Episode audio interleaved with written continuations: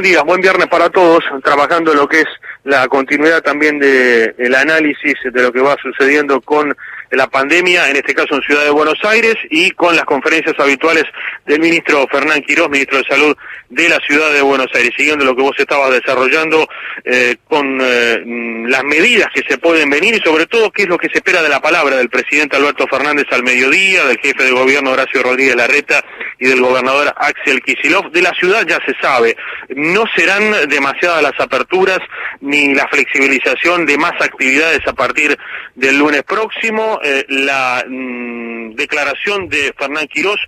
señalando que habrá un descenso mm, perdón, un desandado paulatino y progresivo, así le llama la ciudad en esos términos, eh, con seguramente alguna apertura mayor de actividad comercial en lo que refiere a, por ejemplo, la avenida Avellaneda, el caso de locales de la zona de Once, muy próximos a la Plaza Miserere, es decir, eh, lugares que estaban hasta este momento cerrados o están todavía cerrados como consecuencia de ser una zona de alta circulación de personas. Así que esa puede ser una de las aperturas, probable a partir de la semana próxima, mm, todavía está por definirse si será o no eh, con eh, número de quit de cada uno de los propietarios de los locales y también ver si hay algún margen para actividades deportivas individuales como lo viene señalando Horacio Rodríguez Larreta. Descenso de casos en esta última semana. Ese es el dato saliente que daba Fernán Quirós en conferencia de prensa. De cualquier manera, señaló que hay que ser muy prudentes porque ha habido situaciones de semanas en donde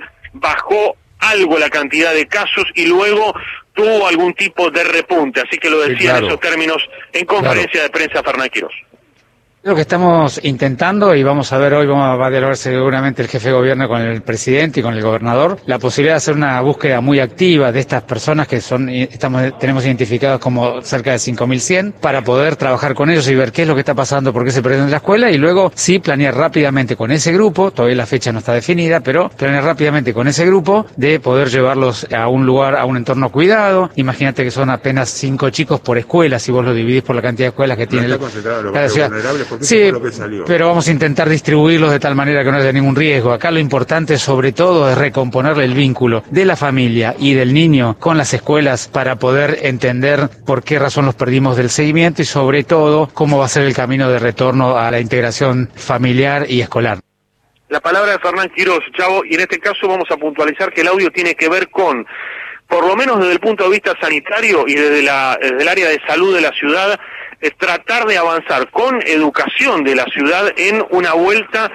de, clases a algún sector limitado. Se hablaba esta semana de una experiencia de 5.000 alumnos, sobre todo de aquellos que no han, tipo, no han tenido ningún tipo de acceso a lo virtual, pero eh, con un amago que hubo esta semana de que eso pudiera suceder a partir del 7 de septiembre. Eso no será así, pero está la posibilidad de hacerlo más adelante señala el ministro Quirós y lo dice la gente de educación de la ciudad que la idea es que eh, sobre todo aquellos eh, niños de zonas más vulnerables no pierdan el año escolar y haya algún tipo de eh, burbuja sanitaria, algún tipo de experiencia, como, como, por ejemplo la que ha acontecido en San Juan, de manera tal de poder darle a esos chicos la chance de volver a las aulas con muchísimos cuidados. Y por último, Chavo, una frase que seguramente va a despertar algún tipo de polémica porque el propio Fernán Quiroz, cuando lo consulté en la conferencia de prensa, en la pregunta que le hacía en cuarto orden en esta, en esta conferencia, sobre la manifestación del lunes, la manifestación prevista de aquellas